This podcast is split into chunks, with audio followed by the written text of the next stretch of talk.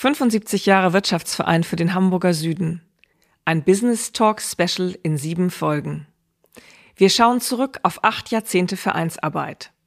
Jedes Jahrzehnt hat ein besonderes Thema, das sich auch auf die Unternehmen im Hamburger Süden und den Wirtschaftsverein ausgewirkt hat. Mein Name ist Franziska Wedemann. Ich bin die erste Vorsitzende des Wirtschaftsvereins für den Hamburger Süden. Kommen Sie mit auf eine kleine Zeitreise, die Vergangenes zum Anlass nimmt, Aktuelles zu betrachten und Zukunft zu gestalten.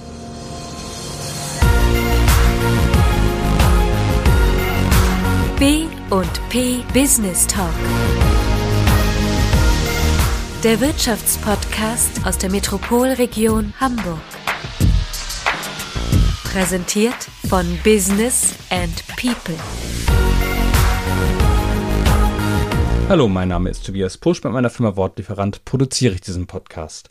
Und erneut keine große Vorrede von mir, nur so viel. Das hier ist der zweite Teil unserer Serie zum 75-jährigen Bestehen des Wirtschaftsvereins für den Hamburger Süden.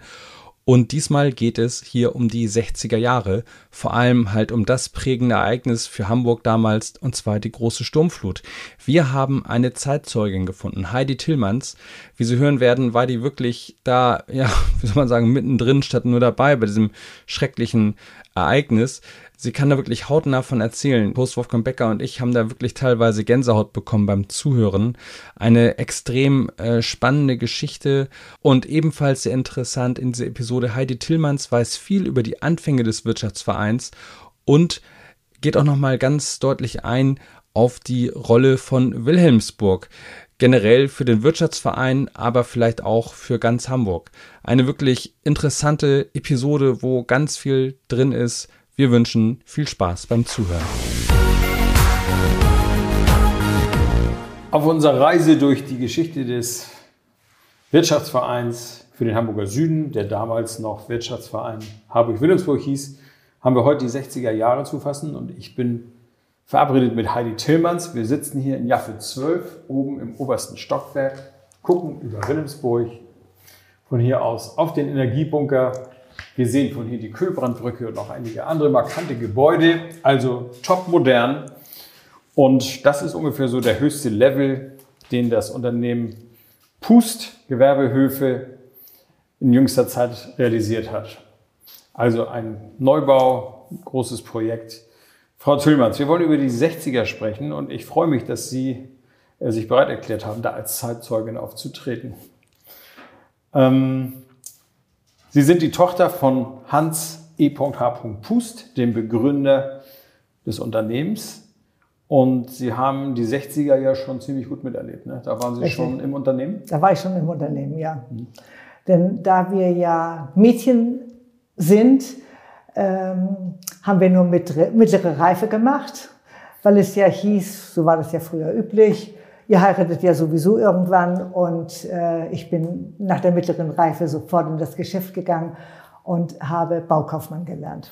Hat Ihr Vater Ihre Unternehmerqualitäten nicht entdeckt oder wie war das? Nein, wir waren ja Mädchen und er hatte ja noch zwei Söhne. Ach so, wie viele Schwestern haben Sie noch? Wir waren drei Mädchen und zwei Jungs. Mhm.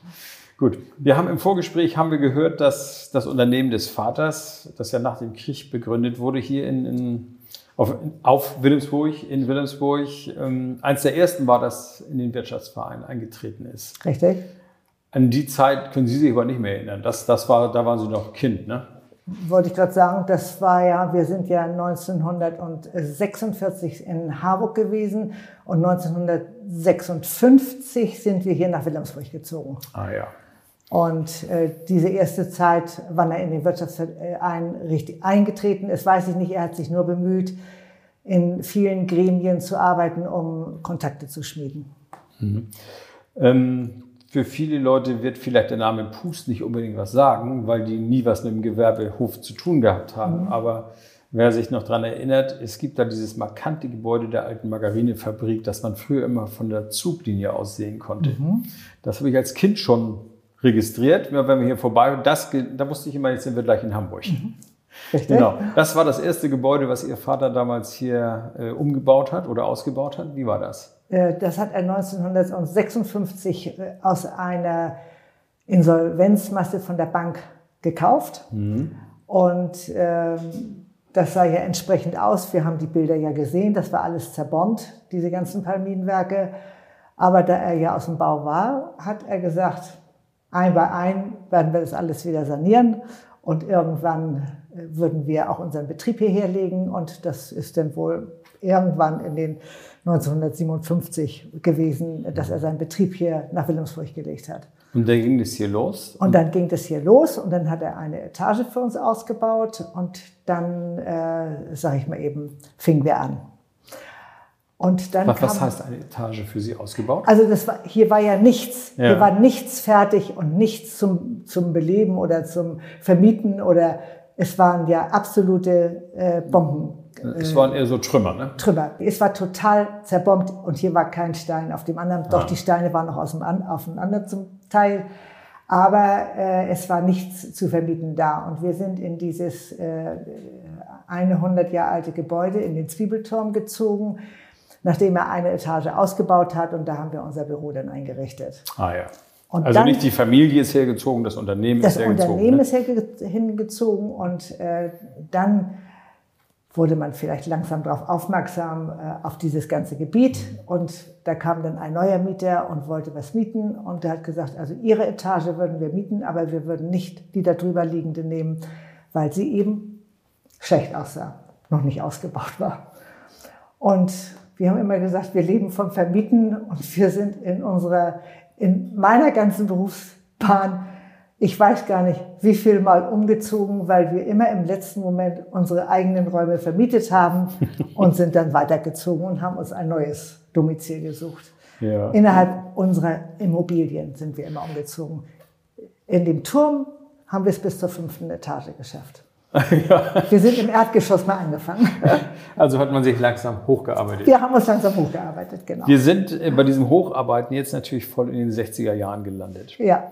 Und die 60er Jahre fingen ja eigentlich ganz lustig an mit Wirtschaftswunder, aber dann kam 1962 ein äh, Einschlag hier, die Hamburger Flut. Die hat Wilhelmsburg getroffen und auch dieses Gelände. Ist das richtig? Richtig. Was Wilhelm, erinnern Sie aus der Zeit noch? Ja, ich erzähle Ihnen erst eine lustige Begebenheit, äh, weil die Unkenntnis von uns Jugendlichen da war. Wir wussten nicht, dass Wilhelmsburg eigentlich eine große Schüssel ist. Mhm. Also das wussten wir zu dem Zeit nicht. Wir waren, wir lebten da schon in Wollenhausen. Meine Eltern waren im Urlaub und wir drei Mädchen waren in dem Haus direkt an der Elbe. Und meine ältere Schwester, die kam vom Theater nach Hause und da sagte, sagt sie, wisst ihr was? Auf dem Deich stehen alles Eisschränke, Herde, äh, Gefriertruhen. Äh, so ist sie nach Hause gekommen, weil das die Nacht war, äh, eben an, äh, in der nachher die, der Deich gebrochen ist. Und wir haben, uns, äh, wir haben beobachtet an unserem Haus, wie das Wasser immer weiter kam, wussten uns ja nicht zu helfen. Also wir waren drei Mädchen und guckten nur immer auf das mhm. Wasser. War, war das direkt Deichnähe des Hauses? direkt am Wasser, ja. ja. Und äh, vorm Deich. Vorm mhm. Deich. Und dann haben wir uns irgendwann Gummistiefel angezogen und haben gesagt, wir gehen mal auf den Deich und gucken mal, wie das da aussieht. Was da so los ist. Was da so los ist. Und das haben wir gemacht, gesagt, getan. Das war, glaube ich, nachts um elf oder halb zwölf sind wir dann äh, auf den Deich spazieren gegangen. Und was heißt spazieren gegangen, hingegangen und waren also ganz glücklich, als wir gesehen haben, dass das Wasser über den Deich lief. Das fanden Sie gut? Das fanden wir gut, weil wir gesagt haben, dann sind wir gerettet mit dem Haus. Aha. Weil wir standen ja vorm Deich. Ja, ja, und wenn ja. das Wasser weggelaufen ist, sage ich mal eben, War das ja gut. hatten wir eigentlich so. Wir sind nach Hause gegangen und sind ins Bett gegangen, weil wir gesagt haben, Gefahr vorbei. Ohne, also wirklich nicht, nicht zu wissen. man konnte es nicht einschätzen, ne? Nein, wir konnten das nicht einschätzen. Und morgens um sechs klingelte uns die Bundeswehr aus dem Bett und hat gesagt, also wir werden jetzt evakuiert. Wir Alle müssen hier raus weg. aus Bollenhausen. Und da haben wir gesagt, nein, das geht, geht gar nicht. Also wir bleiben hier im Haus. Nein, das geht nicht. Wir hatten kein Telefon, kein Wasser, kein Strom, wir hatten gar nichts mehr. So. Und dann haben wir gefragt, ob wir mit unseren eigenen Autos fahren dürfen. Und dann hat der gesagt, also Sie können fahren, nur der Weg Richtung Meckelfeld ist frei, aber Sie dürfen nicht liegen bleiben, wir können Sie nicht retten. Das ginge nicht. Also wir ganz schnell alles zusammengepackt. Wir haben unsere Bettdecken eingepackt. Hat hm. was mit dem Krieg zu tun. Und dann sind wir losgefahren. Wir hatten einen VW und einen äh, Ford, diesen Kastenwagen noch. Ich weiß, wie der heißt, weiß ich nicht, aber es war ein Ford. Und dann sind wir hintereinander hergefahren und dann gibt es ja diesen kleinen Berg in diese Straße nach Meckelfeld.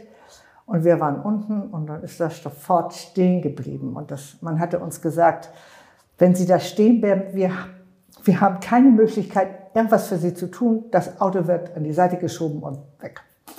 Also, lange Rede, kurzer Sinn, das Auto wurde an die Seite geschoben und wir, wirklich nicht wissend, dass Wilhelmsburg die Schüssel ist, haben gesagt, wir rufen jetzt in Wilhelmsburg an, holen einen LKW und lassen dieses Auto da rausfahren. Klar.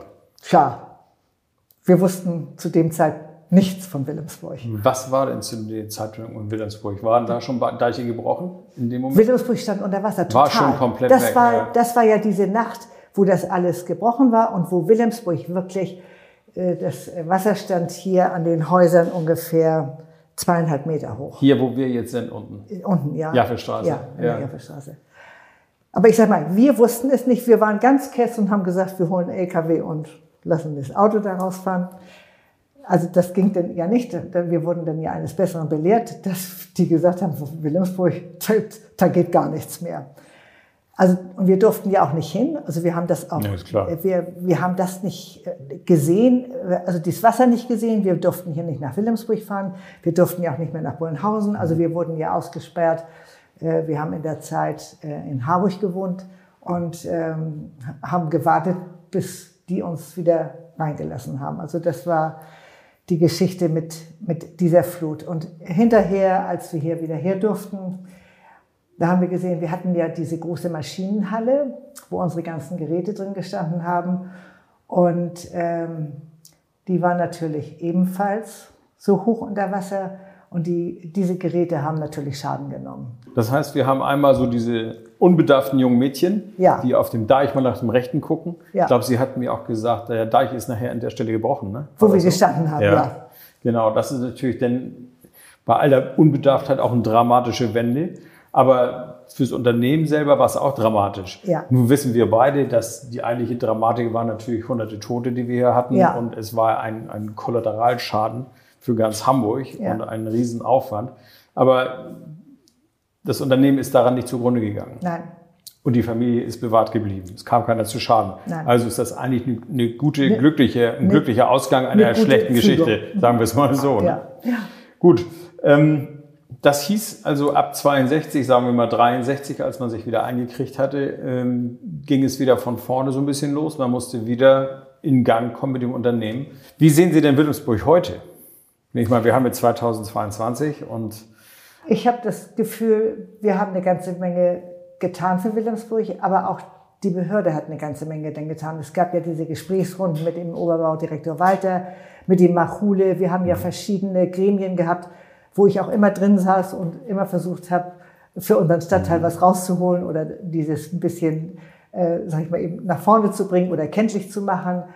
Ähm, das hat ähm, und wenn Sie mich heute fragen, steht Wilhelmsburg besser da als Harburg?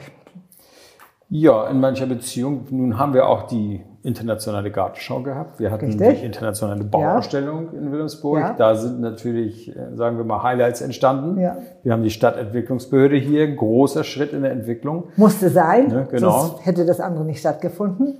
Ja, das haben wir in Harburg bislang noch nicht. Ne? Gut, aber man kann also nicht sagen, dass Wilhelmsburg jetzt irgendwie unter den Teppich gekehrt wurde, sondern Wilhelmsburg ist durchaus als Ort für Wirtschaft, auch jetzt für Wohnen, sind ja riesige Pläne Ja. im Gange, was hier alles an Wohngebäuden entstehen soll. Äh, Wilhelmsburg ist da also schon irgendwo sehr in den Fokus gerückt.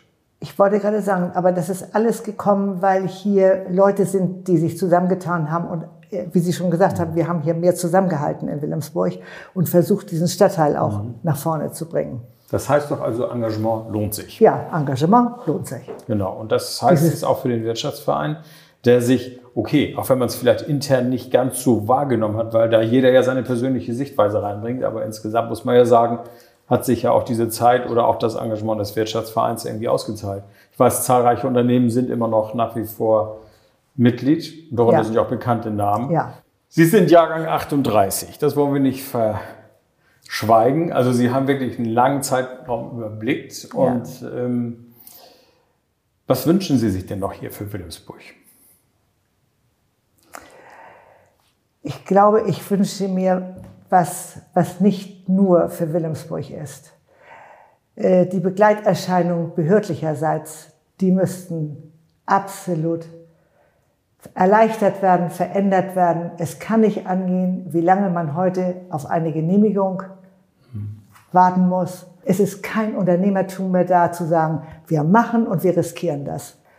Wir, wir haben auch Objekte umgesetzt, wir haben gebaut und nicht erst Mieter gesucht, sondern wir haben gebaut und dann haben wir vermietet, weil wir gesagt haben, wir kriegen das schon hin. Also wir waren immer mutig und sind vorangegangen.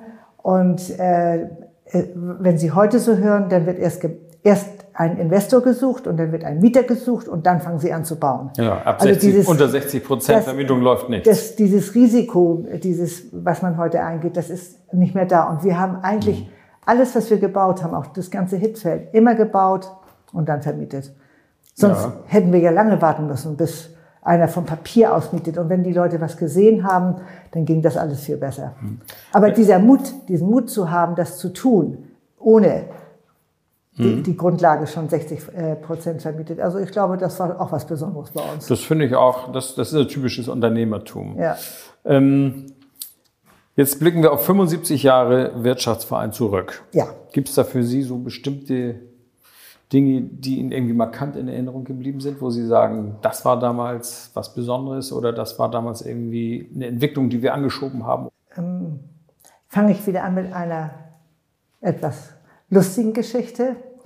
Als mein Vater noch im Betrieb war und es ging zum Herrenamt, da hat er dann zu mir gesagt, mein Deren, das heißt Herrenamt, da kannst du nicht mit. Da war ich schon Geschäftsführerin. okay. Wollte, wollte sie nicht dabei haben?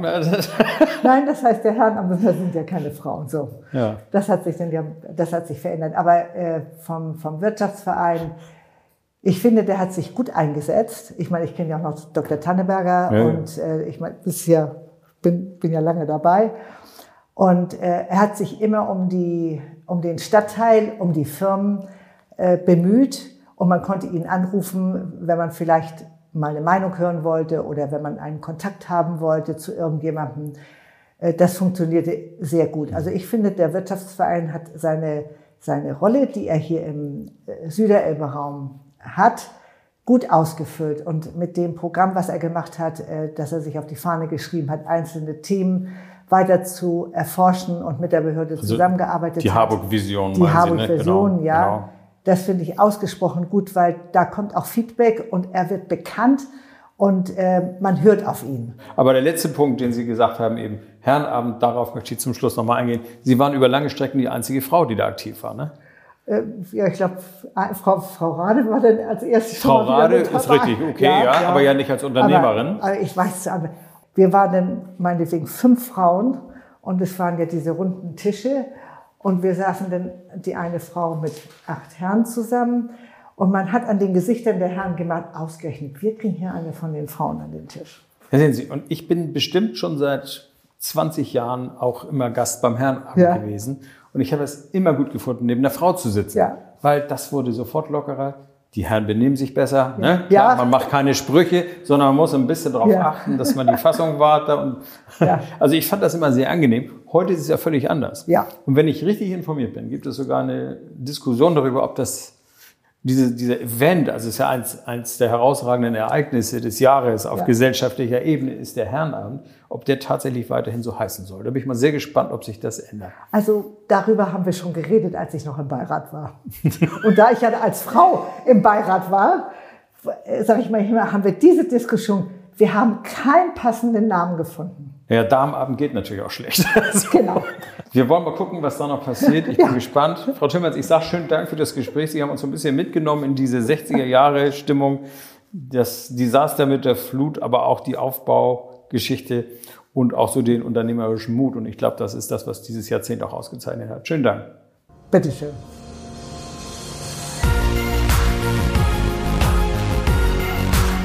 Das war der B&P Business Talk. Der Wirtschaftspodcast aus der Metropolregion Hamburg.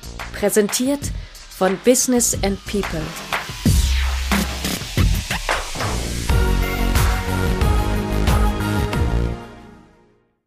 Dieser Podcast wurde produziert von Wortlieferant.de